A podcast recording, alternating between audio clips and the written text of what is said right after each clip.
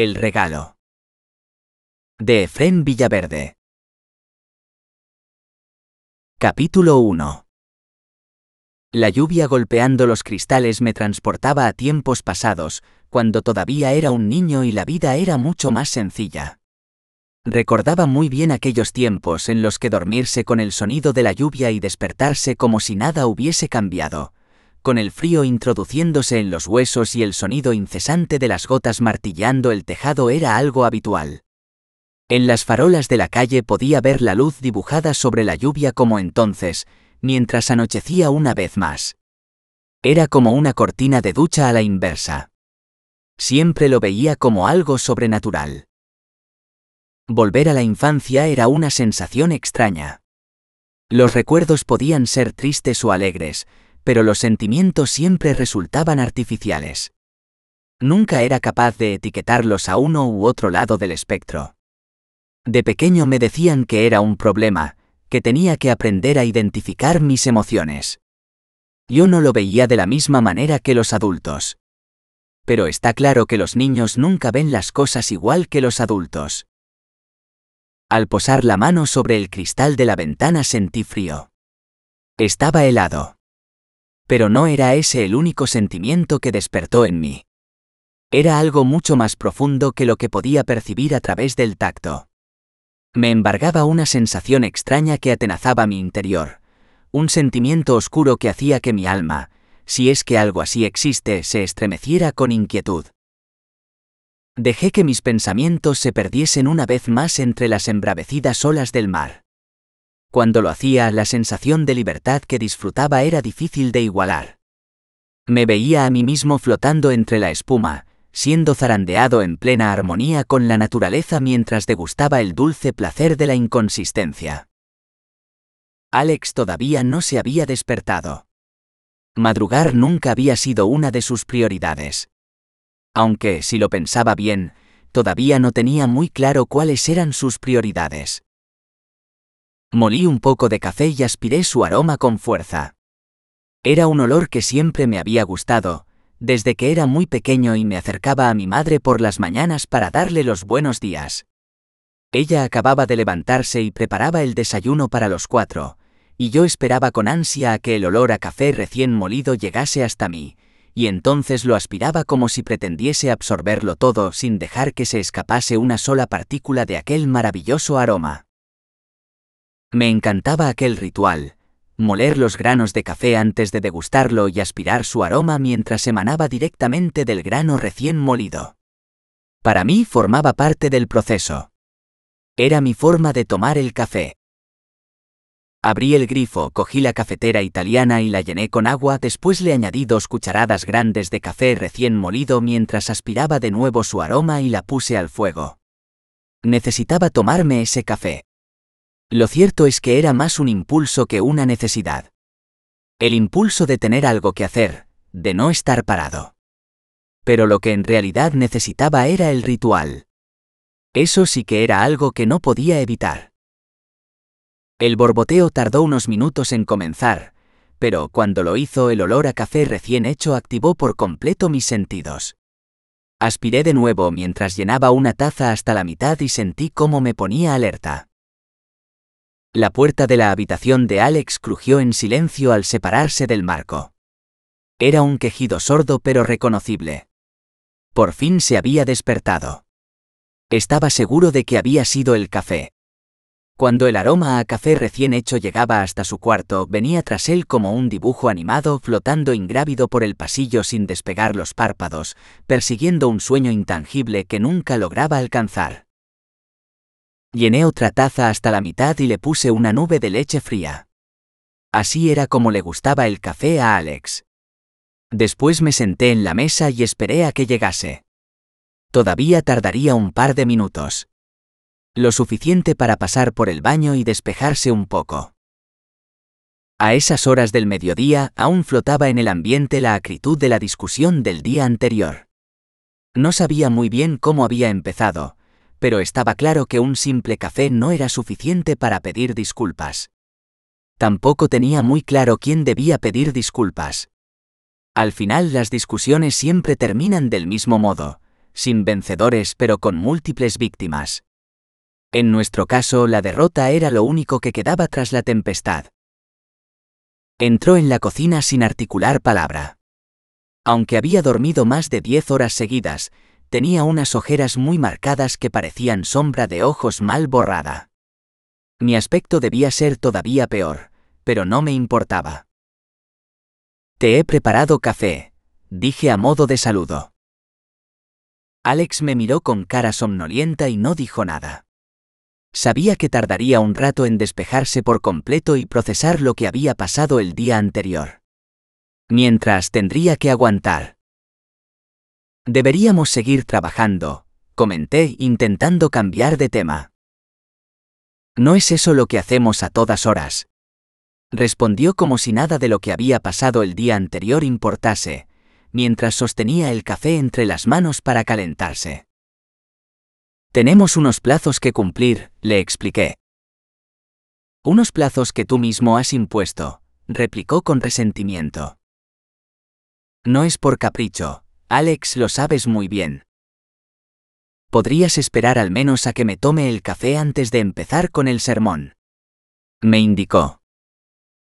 Nunca conseguíamos ponernos de acuerdo, así que decidí apartar el trabajo de mi mente durante un tiempo y dejarlo correr.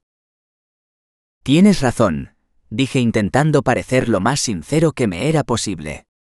A veces puedo ser demasiado intenso cuando se trata del trabajo. Intenso, Fran. Obsesivo, esa es la palabra que estás buscando. Suspiré con desgana, dando por sentado que tenía razón, y que la discusión no había terminado todavía. Cuando tenía un trabajo en mente, no dejaba que nada se interpusiera en mi camino. Lo malo era que siempre había algún proyecto dando vueltas en mi cabeza y nunca encontraba descanso. ¿No vas a decir nada? Me preguntó tras soplar un par de veces sobre la taza de café, haciendo que el humo se disipase por unos instantes. Tienes razón, Alex. Puedo volverme un poco obsesivo con el trabajo cuando tengo un proyecto entre manos, respondí agarrándome a mi taza como si fuera un salvavidas. Querrás decir siempre, añadió. Estás siendo injusto. Sabes que esta obra puede ser la de nuestra consagración. Eso es lo que dices siempre, Fran, respondió mientras daba un sorbo al café. Pero aquí seguimos después de tantos años, partiéndonos el alma con cada nueva publicación, dedicando nuestra vida a esta obsesión que nos acompaña desde que éramos niños, y sin embargo vivimos como dos ratas en un cuchitril encerrados en este apartamento minúsculo que apenas podemos permitirnos y haciendo malabares para poder sobrevivir. Presiento que esta vez será diferente. ¿Eso crees? ¿Qué tiene Amanecer Oscuro que no tuvieran nuestras anteriores obras? preguntó. Lo veo en la fuerza de tus ilustraciones. En cada trazo del lápiz siento que estás haciendo algo que nunca antes se ha hecho. Con cumplidos no vas a levantarme el ánimo y lo sabes. Sé que tu vanidad no es tan grande como para dejarte influir por algo tan mundano como unos simples cumplidos. Pero sabes que estoy en lo cierto. Has leído los diálogos que te he escrito. Son tan potentes que hacen que tus imágenes cobren vida, y creo que el problema es que lo sabes. Me da la impresión de que tienes miedo de lograrlo.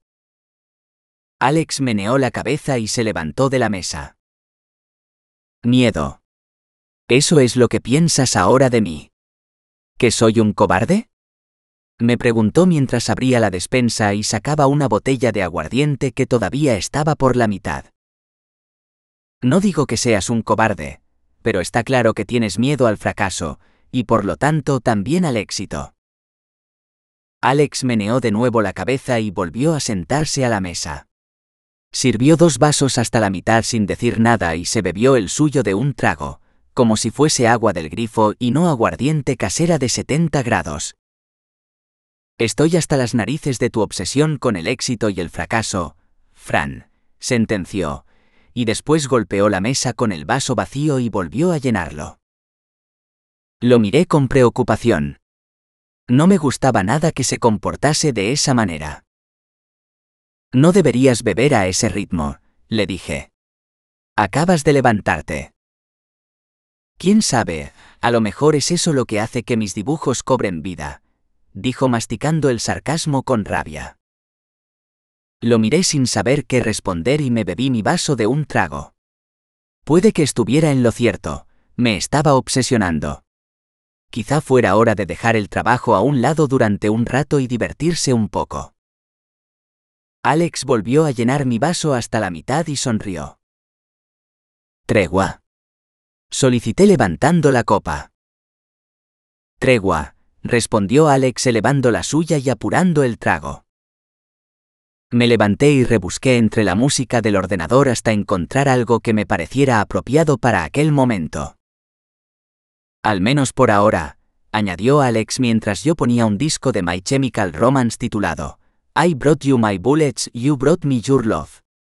Era el primer disco de la banda de Nueva Jersey, pero no el primero que había escuchado de ellos. Siempre tienes que decir la última palabra. Me viene de familia, dijo con una sonrisa etílica mientras apuraba su tercera copa. Si quieres que esto funcione, tendrás que aceptarme tal y como soy. Me serví otra copa y me acerqué a la ventana. La tormenta se estaba acercando peligrosamente, y pude observar un relámpago que cruzaba el cielo a lo lejos como una gran grieta atravesando la realidad. Iluminó la cocina por completo como si hubiera amanecido de nuevo durante un par de segundos, y después quedamos sumidos en la oscuridad. Lo único que nos iluminaba era la luz de la pantalla del ordenador portátil, del que seguía emanando música como si nada hubiera pasado. Hace mucho que he aceptado cómo eres, dije justo antes de que el trueno reventase el mundo en pedazos. Por un momento nos quedamos mudos, obnubilados por la fuerza imparable de la naturaleza. ¿Esa es la fuerza que quieres para nuestra nueva novela gráfica? Preguntó Alex con sorna. Mientras sigas tomándotelo a broma, nunca lograremos lo que nos hemos propuesto, le respondí con severidad. Querrás decir lo que tú te has propuesto.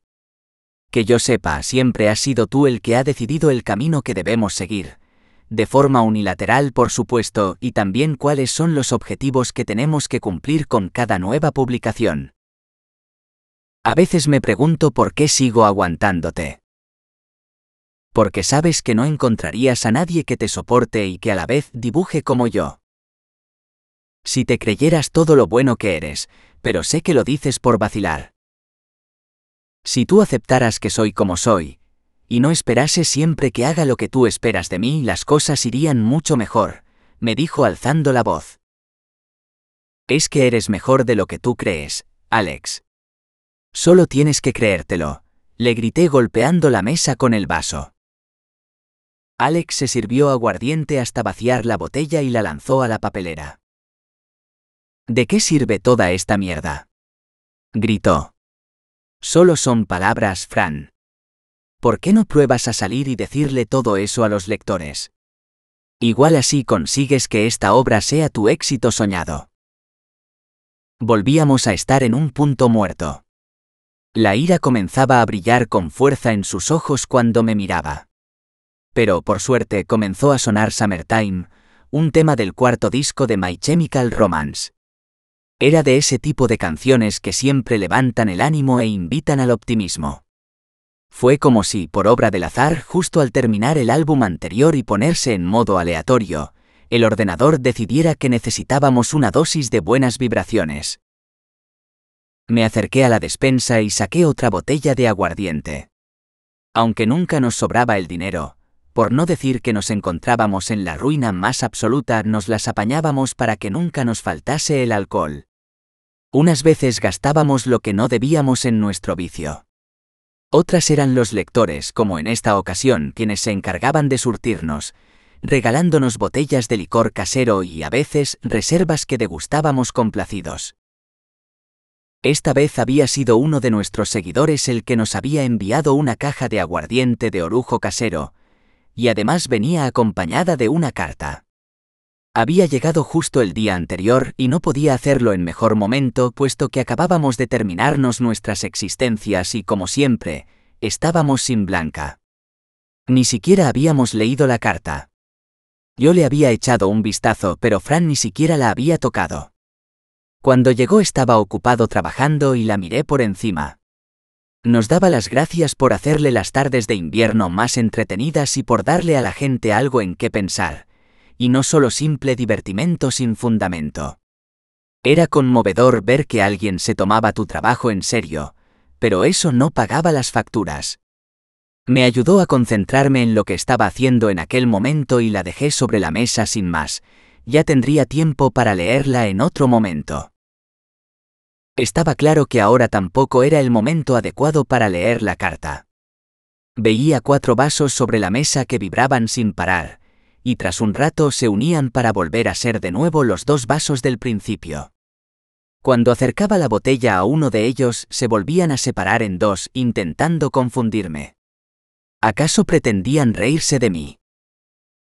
Llené los dos vasos hasta la mitad lo más rápido que pude para evitar que se separasen de repente, o eso fue lo que intenté, pero lo cierto es que vertí parte del contenido por fuera y los llené hasta el borde.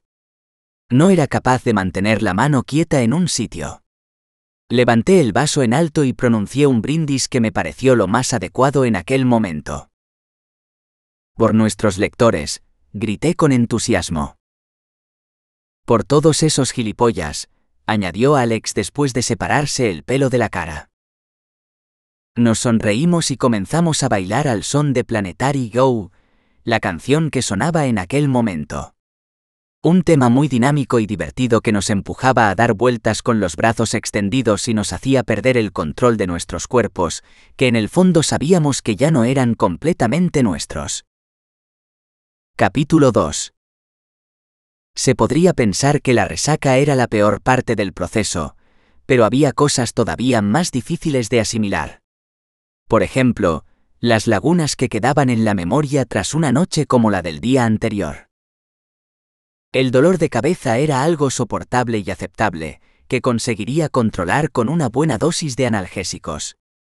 Pero la falta de recuerdos era una carga demasiado pesada. Me costaba aceptar que hubiera cosas en mi pasado que no supiera, de las que yo no fuera consciente. Me encontraba en mi cuarto, tendido sobre la cama y completamente desnudo. Me embargaba la sensación de miedo que tenía siempre al no saber cómo había llegado a ese extremo. Me decía a mí mismo que nunca volvería a llegar tan lejos, pero lo cierto es que nunca conseguía controlar al demonio que habitaba dentro de mí. Una ducha me despejaría. Siempre conseguía hacerlo, al menos en parte. Era ya una especie de ritual que debía pasar en los momentos oscuros.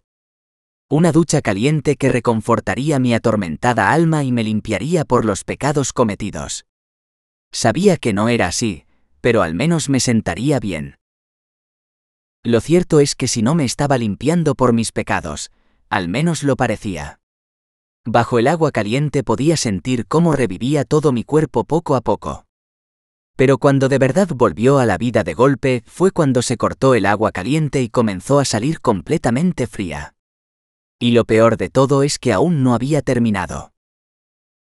Tuve que acabar de ducharme bajo un chorro de agua congelada que cortaba mi piel en cada uno de los largos 190 centímetros que cubría.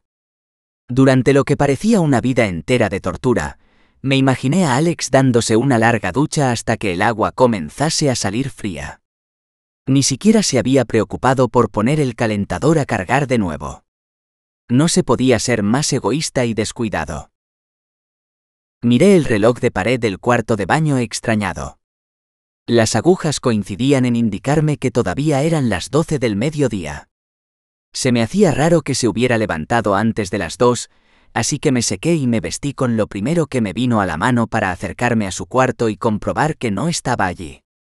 La cama seguía estando igual que el día anterior, con las sábanas metidas de cualquier manera por los laterales, y una botella vacía descansaba sobre la alfombra. El muy cabrón se había terminado el agua caliente y había seguido bebiendo sin mí. Lo que no daba la impresión por cómo estaba todo en su cuarto, es que hubiera dormido en esa cama. ¿Dónde se había metido? Recogí la botella y la tiré a la basura con desgana. Estaba cansado, pero sabía lo que debía hacer ahora. Tenía que ponerme a trabajar. Era la única manera de salir adelante, tanto económica como psicológicamente. Me senté ante el escritorio y eché un vistazo a los dibujos de Alex. Eran más oscuros de lo habitual en él. Representaba a los personajes de una manera mucho más dañada, como si tuvieran una herida tan profunda en su interior que no permitiera que fueran felices. Era un giro muy radical en nuestra obra. No es que fuéramos divertidos ni luminosos, pero aquello rozaba lo siniestro. Incluso me daba miedo. Comencé a reescribir los diálogos basándome en las nuevas ilustraciones de Alex. Las palabras surgían solas como si siempre hubieran estado ahí, esperando el momento adecuado para salir al exterior. Resultaban hirientes y mordaces. Tenían algo siniestro que no podía explicar. Pero no podía dejar de escribirlas. Era algo que tenía que hacer. Podría decirse que era una necesidad, pero entonces tendría la posibilidad de evitarlo. Esto era más una imposición. Las palabras llegaban a mi mente y mi mano las escribía sin que pudiera evitarlo. Cuando me di por satisfecho, sintiendo que me había liberado de una enorme carga, me acerqué a la ventana. La tormenta seguía azotando la costa y no parecía que el cielo fuera a despejarse en los próximos días. El cristal estaba frío, quizá más que el día anterior. Estaba siendo un invierno duro, pero ya estaba acostumbrado. La dureza del clima curtía el carácter, eso solían decir los viejos por estas tierras. Sería por eso que Alex era tan huraño y solitario. Y tan capullo. Escuché el quejido de la puerta de su habitación al abrirse. Ese crujido inconfundible llegaba hasta mis oídos como solía hacerlo todos los días. Me giré extrañado. No recordaba haberlo oído llegar. Tan absorto estaba en mi trabajo que no me había dado cuenta de que había entrado en casa y se había metido en la cama.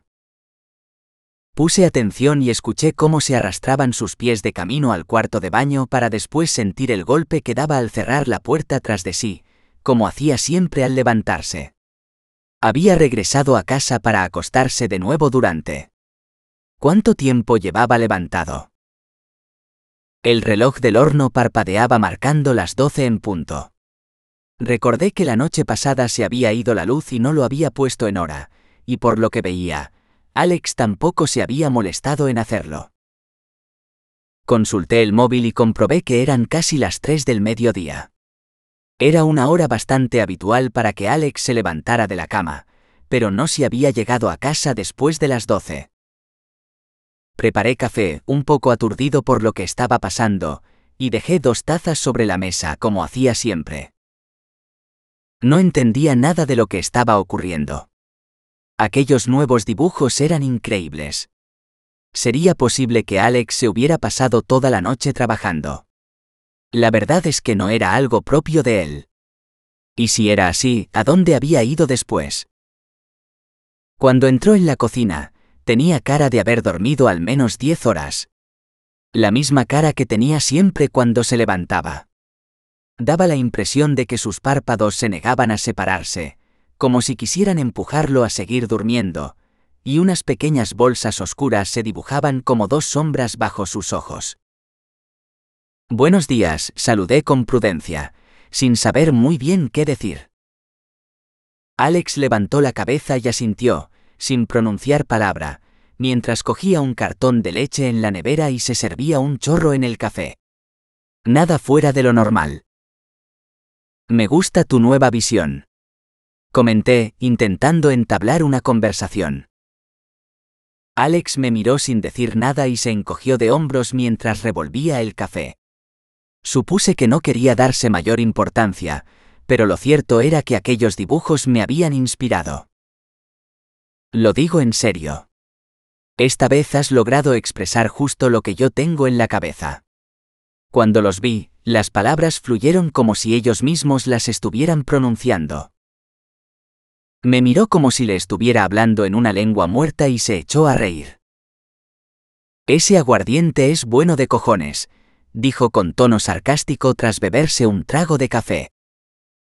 Mientras sigas así de inspirado por mí puedes reírte todo lo que quieras, repliqué. Ojalá te levantaras todos los días de tan buen humor, Fran.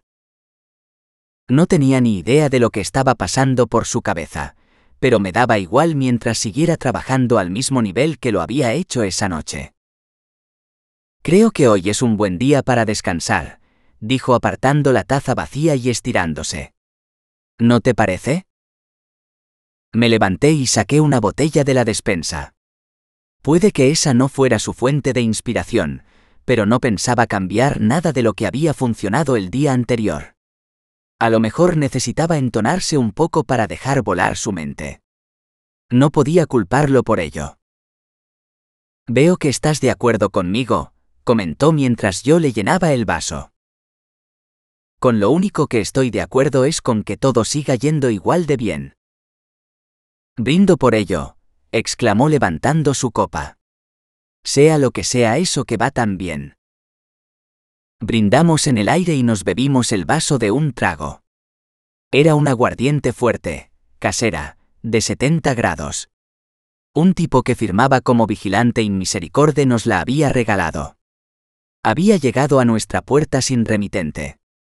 Ni siquiera nos la habían entregado en mano. Tan solo la encontramos encima del felpudo al salir a bajar la basura. Era un poco siniestro, pero lo olvidamos tan pronto vimos su contenido. ¿Cuántas botellas nos quedan? Me preguntó después del brindis. Yo qué sé. No llevo la cuenta, respondí. Pero seguro que él sí la llevaba. Dentro de todo lo dejado que era escondía un ser obsesivo por los detalles, sobre todo cuando se trataba de algo que le interesaba. En la caja había doce, ¿verdad? Preguntó, como si no supiera de sobra la respuesta. Eso creo. Pues deberían quedarnos diez. Ayer nos bebimos dos, pero de la segunda quedó un poco, que es lo que nos estamos terminando ahora, dijo mientras vertía las últimas gotas de aguardiente sobre su vaso. Cogí una botella de la despensa y comprobé que tan solo quedaban siete. Ocho con la que yo tenía en la mano.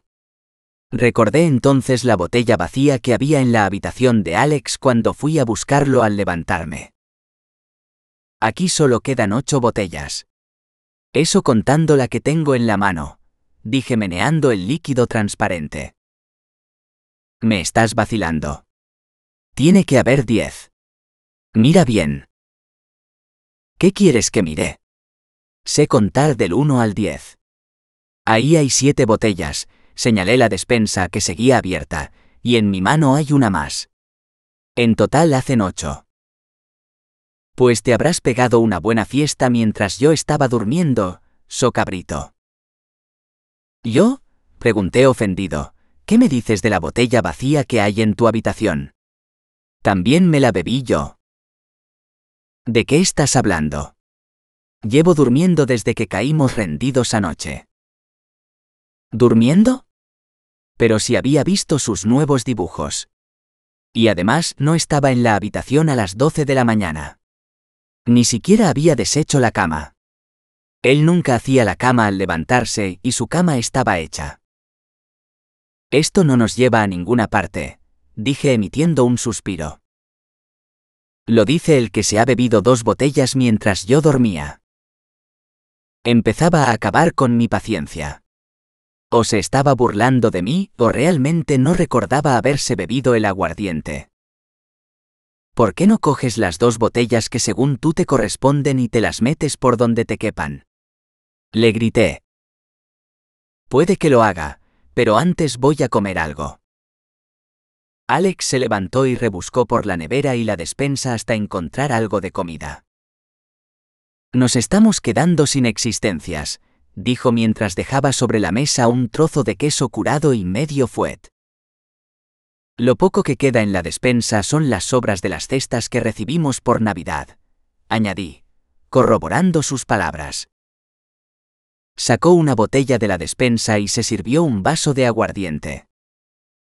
Vivimos de las migajas que nos regalan. No podemos seguir así, dijo justo antes de bebérselo de un trago. Daba la impresión de que intentaba curar una herida demasiado profunda tan solo con un poco de alcohol. Comimos en silencio mientras apurábamos una botella de aguardiente entre los dos.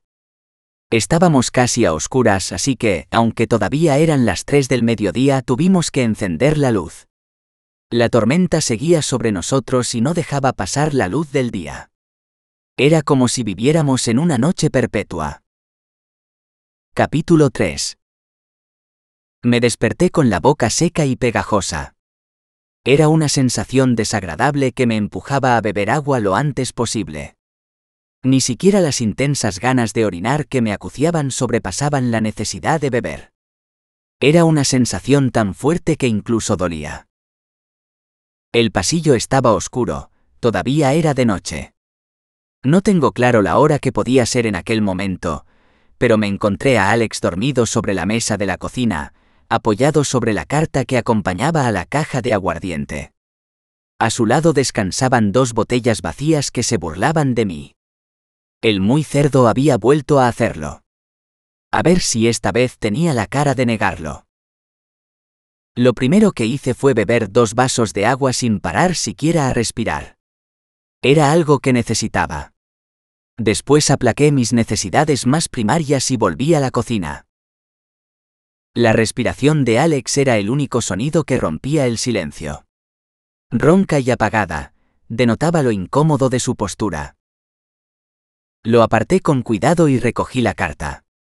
Todavía no me había parado a leerla, pero se me ocurrió que ese sería un buen momento. Tal vez consiguiera calmar la ira que crecía dentro de mí. Para Fran y Alex. Estimados amigos. Ante todo, quiero daros las gracias por hacer de las duras tardes de invierno algo más liviano. Es un verdadero placer ver que dos jóvenes como vosotros transmiten a través de sus historias algo más que banalidad existencial y se dedican a crear un poco de pensamiento liberal. La mayor parte de los creadores de hoy en día solo buscan el simple entretenimiento, sin profundizar en los personajes y en lo que verdaderamente es importante para llevar a término una historia, el factor humano. La fuerza que se transmite a través de vuestro mensaje puede ser mucho más impactante de lo que vosotros mismos creéis. El factor humano, ese que ya he mencionado, es el que os puede estar frenando. Sin ese lastre, llegaríais a remover mucho más las conciencias de vuestros lectores y podríais ser verdaderos líderes de la revolución que nuestro tiempo necesita. Espero que este regalo os ayude a recorrer el camino. Siempre al acecho. Vigilante inmisericorde. Dejé la carta sobre la mesa y me preparé un café, aprovechando para aspirar el aroma que desprendían los granos al molerse, tan intenso que solo puede compararse con la hierba recién cortada. Mientras el agua se calentaba en el interior de la cafetera, revisé de nuevo los dibujos de Alex. Lo cierto es que habían mejorado mucho en los últimos dos días. Era como si fueran de un dibujante más maduro pero también más oscuro y amargado. Tras servirme el café, me senté frente al escritorio y comencé a escribir. Las palabras surgían por sí solas de las bocas de los personajes que Alex había dibujado. Eran tan reales, que empezaba a dudar que fueran creados por la misma mano que dibujaba nuestros cómics. Cuando terminé, revisé el trabajo del día anterior para comprobar la concordancia y la linealidad de la historia, y me di cuenta de que todo lo que yo había escrito había desaparecido. Todo era diferente. Era como si alguien lo hubiera cambiado. No eran grandes cambios, pero, para mí, era como si hubieran borrado todo mi trabajo y lo hubieran tirado a la basura. Miré a Alex, que seguía durmiendo, y sopesé la idea de que fuera él quien había hecho aquellos cambios. Nunca había sido capaz de escribir buenos diálogos, así que deseché aquella idea de mi cabeza con presteza. Aunque tampoco le había visto dibujar antes como lo hacía ahora. Agarré la carta con temor y la leí de nuevo. Me la leí varias veces mientras apuraba el café, llegando a aprendérmela de memoria. Cada vez que la terminaba miraba a Alex durante unos minutos, sopesando en mi mente las implicaciones que aquellas líneas tenían para mí. Tal vez esa carta tuviera razón. Puede que él fuera el lastre de nuestra relación. Cuando despertó, me había pasado al aguardiente hacía un buen rato. Debía llevar ya media botella consumida, y estaba seguro de que ese era solo el principio de lo que estaba por venir. Levantó la cabeza y me miró con los ojos entornados. Tenía un pequeño reguero de saliva que le caía por la comisura de los labios, en el lado que estaba apoyado sobre la mesa, y se colaba por el surco que había dejado su camisa marcado en la piel de la cara. Estaba ridículo. Pero la sensación que me causaba a mí era de repulsión. ¿Qué pasa? Preguntó sin más. ¿Te has visto? No sé qué pretendes con esto, le reproché. Parpadeó varias veces, intentando abrir los ojos por completo. ¿De qué coño hablas? Eres un puto alcohólico. Te pasas el día durmiendo y la noche emborrachándote, dije mientras me servía otro vaso de aguardiente. Mira quién va a hablar, contraatacó mirando con ojos envidiosos cómo me servía una copa. Si quieres, ya sabes dónde están los vasos, le indiqué. Se levantó y cogió un vaso y una botella de aguardiente tras mirar la alacena con ojos desconfiados y echarme un vistazo de reojo. ¿Ahora te crees un gran autor? Pregunté con rabia. Se sentó frente a mí y se sirvió un vaso de aguardiente. No sé de qué coño me hablas, respondió cariacontecido. Ahora iba a resultar que lo suyo era la actuación. Sabes perfectamente que estoy hablando de amanecer oscuro. No quería revelar todas mis cartas, prefería que él mismo admitiese lo que había hecho. Me miró con cara de sorpresa y movió la cabeza de un lado a otro. Estás paranoico, me soltó sin más.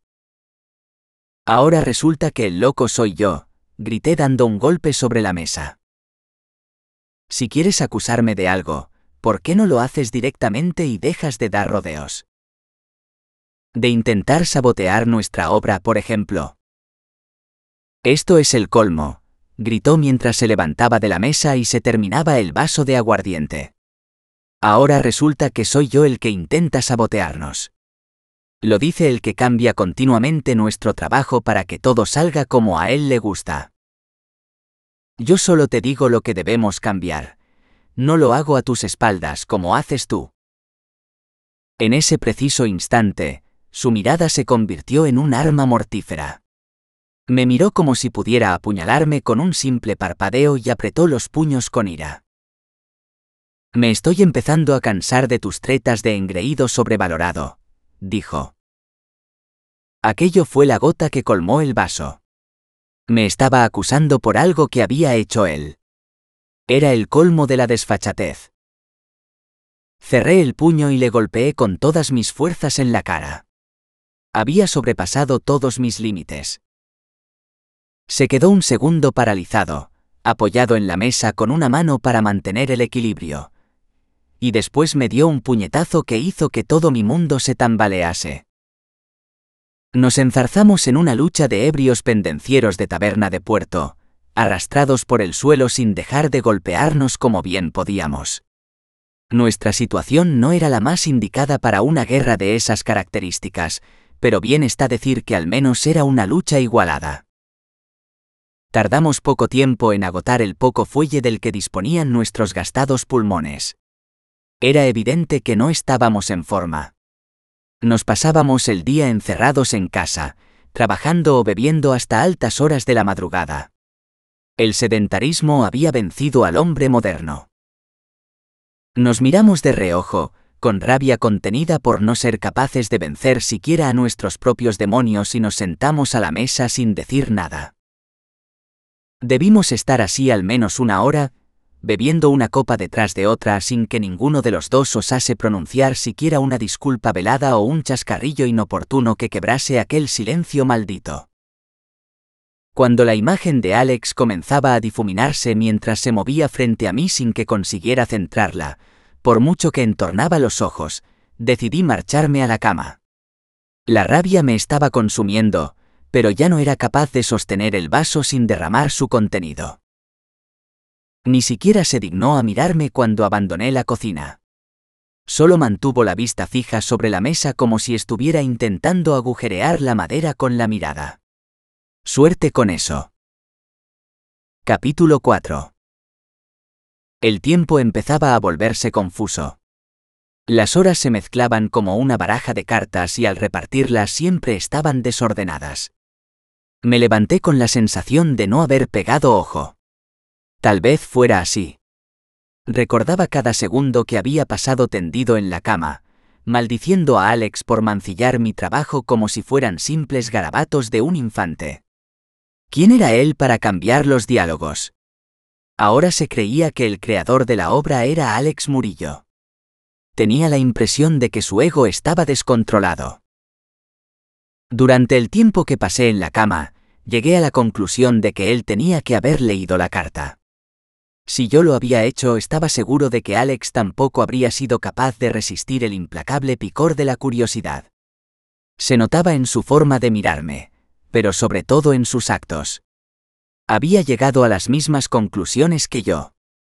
Ese engreído estaba intentando adueñarse de Amanecer Oscuro. Negaba que fuera nuestro pasaporte a la fama, pero sabía que era así y lo quería para él solo. Tendría que ser más listo que él, adelantarme a sus pasos. Me levanté empujado por la fuerza que me proporcionaba el odio y me dirigí a la cocina sin perder tiempo. Lo que fuera que tenía planeado, no podía permitir que ocurriera sin anticiparme.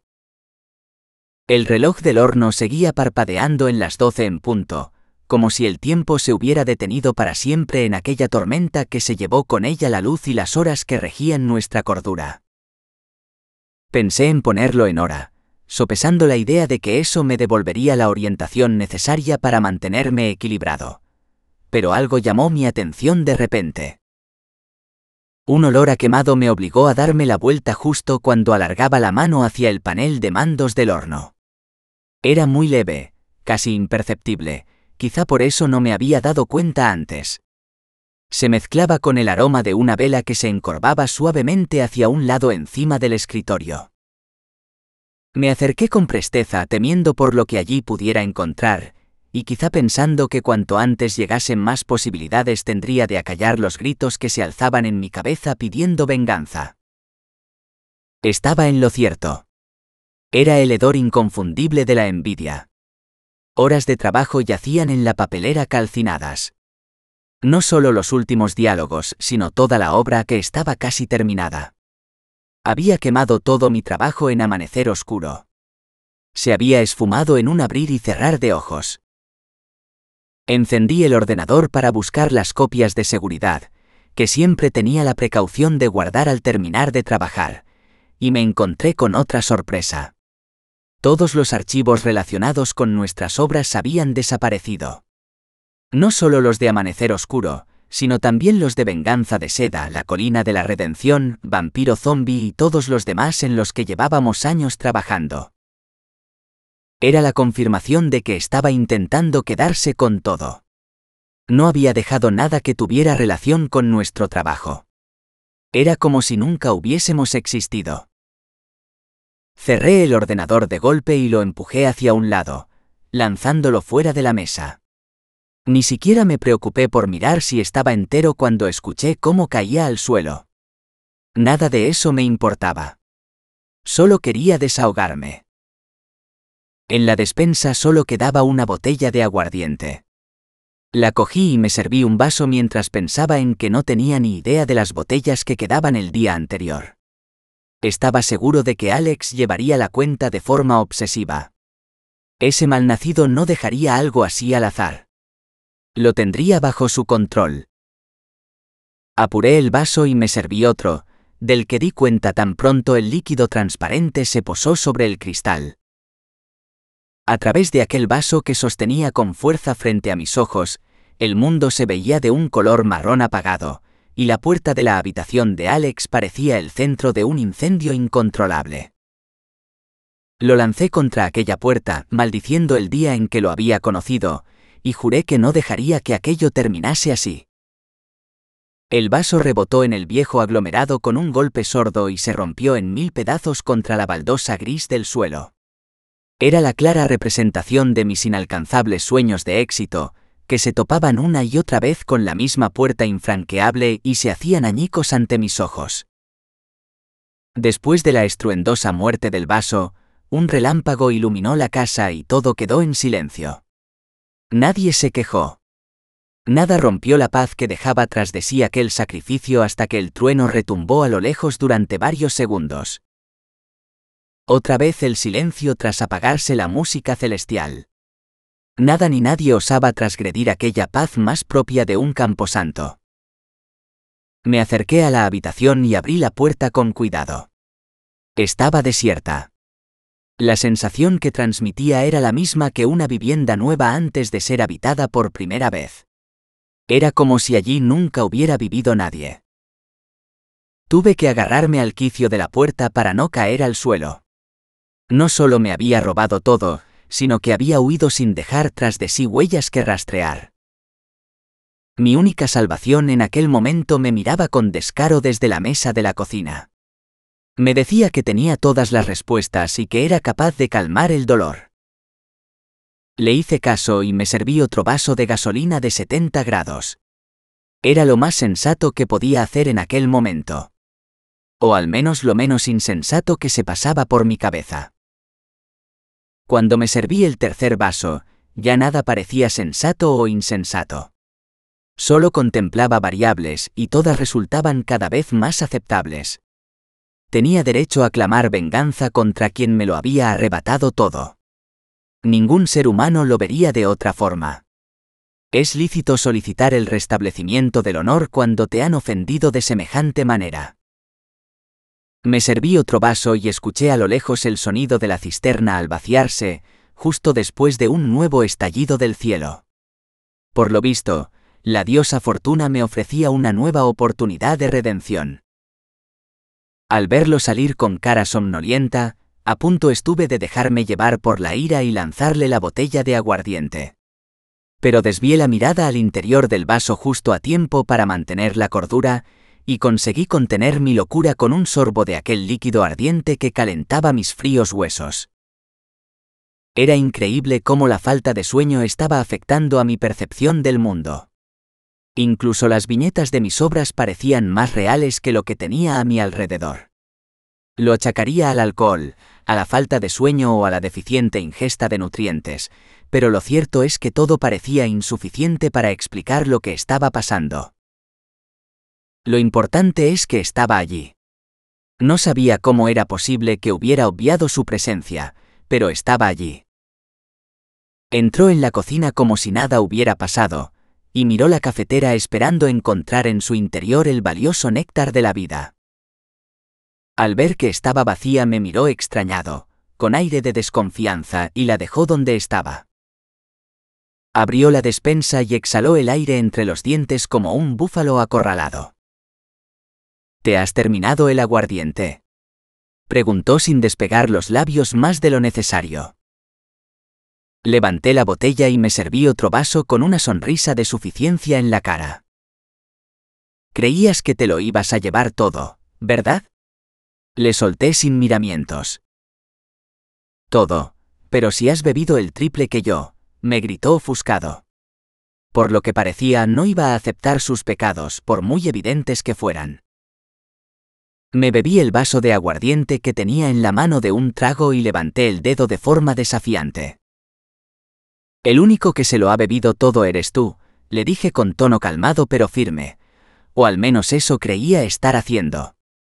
Te has bebido todo lo que había sin pensar en el futuro. Me arrebató la botella de aguardiente y comenzó a beber a morro como un desesperado, engullendo su contenido como si fuera un penitente que ha encontrado agua en su travesía por el desierto. Me abalancé sobre él intentando evitar que se terminase la botella, pero se apartó a tiempo y consiguió quitarla de mi alcance con un rápido movimiento. ¿Quieres esto, verdad? dijo riendo mientras le daba otro gran trago. Podía ver cómo su garganta se expandía y se comprimía para dejar paso al valioso líquido. Era una tortura para mi desesperada sed.